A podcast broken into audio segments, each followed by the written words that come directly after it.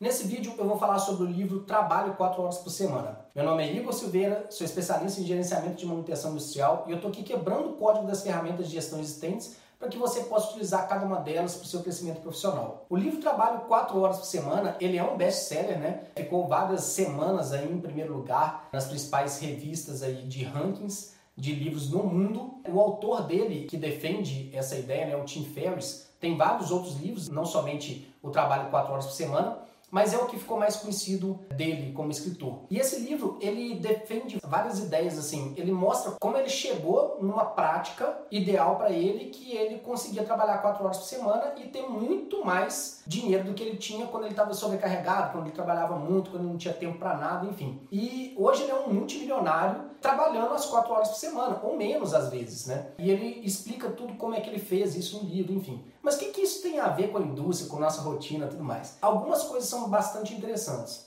Uma delas é o seguinte, ele traz muito para o mundo digital, ele quebra muitos paradigmas. E um dos paradigmas quebrados é a questão da produtividade, da nossa produtividade como ser humano das horas que a gente gasta, do valor da nossa hora, do que, que poderia fazer ou não, do que, que a gente poderia terceirizar ou não. Enfim, e uma das coisas que eu já bato na tecla já tem algum tempo e agora é uma realidade é o home office. As pessoas assim, ah, mas não tem como, não tem jeito, ah, é impossível. Cara, não é. É só uma forma diferente de se trabalhar. Então, assim, é possível? É, e a gente está vendo isso hoje. Inclusive tem vários planejadores hoje, planejador de indústria, hoje trabalhando de casa. Então, como que isso é possível, né? Então, assim, há, há um tempo atrás, nada disso era possível. E agora a gente está... Então, ou seja, o cara está trabalhando de casa, se ele trabalhar duas horas no dia e fizer toda a função dele bem feita, fazer até mais do que é preciso tudo e ficar a outra parte do tempo fazendo o que ele quiser, ele pode hoje estar tá muito mais liberto para fazer isso, né? Então isso é bastante importante, esse é um ponto.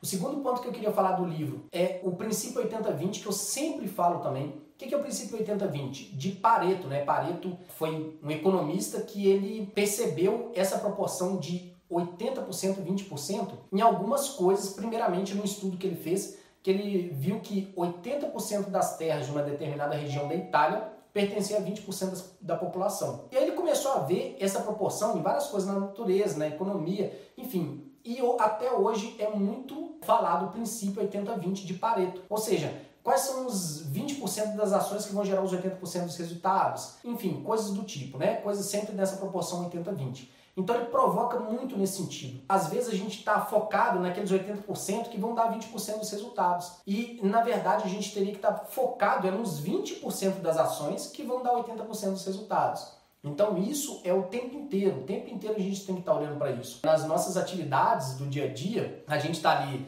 respondendo e-mail, respondendo WhatsApp, fazendo não sei o que que o chefe pediu, ligando, recebendo ligação, e quando vê o dia acabou e parece que a gente não fez nada. A pergunta que fica é o seguinte, tudo que foi feito está entre os 20% que vão gerar 80% dos resultados? Se não, repense. Então isso é também bastante importante. E um outro princípio que ele falou também no livro que eu queria comentar é o Lei de Parkinson. O que, que, ele fala da lei de Parkinson? Que saem muitos bons, ótimos trabalhos quando a gente coloca muita energia num curto espaço de tempo. Ou seja, muitas pessoas preferem, inclusive, trabalhar assim. Então, assim, ó, eu tenho um mês para realizar uma atividade. Aí eu coloco o prazo de um mês ali e, é demorado e tal. Então, vou fazendo aos poucos, vou fazendo aos poucos até que um mês ali tá pronta a atividade. Agora, se tivesse colocado para amanhã, muito provavelmente ia ficar melhor do que um mês de prazo a atividade ia ficar melhor realizada. Porque você colocou muita energia, muito foco num curto espaço de tempo, que é, é, é chamada essa lei de Parkinson, e você fez tudo de um dia para o outro, entregou no outro dia e ficou muito bom, muito top,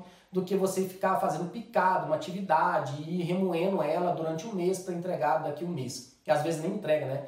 Ou o que acontece muito, né? Coloca para daqui um mês e no dia 29 começa e termina de fazer atividade, ou seja, faz em um dia o que colocou o prazo de 30 dias e no dia seguinte está muito bem feita aquela ação. Então isso também é interessante e importante para que a gente também possa mensurar melhor os prazos que a gente dá para as ações, muitas coisas, principalmente quando a gente liga as duas coisas, né? É 80-20, pô, vai me atrapalhar tudo, minha rotina toda e tal, mas isso daqui vai gerar muito resultado. Então paro tudo que eu estou fazendo, faço de um dia para o outro ali, muito bem feito, coloco muita energia e pronto. E está pronto e está gerando resultado para a empresa, isso é o que importa. Então o livro é sensacional, ele tem muitos, muitos, muitos ensinamentos Eu coloquei aqui só algum deles, mas é, é, muito provocante o livro, muito, muito bom. Então, se você gostou desse vídeo, dá um like. Se você gostou muito, compartilha com seus amigos. Se você ainda não é inscrito no canal, se inscreva, ative as notificações para você ficar por dentro de tudo que a gente posta aqui.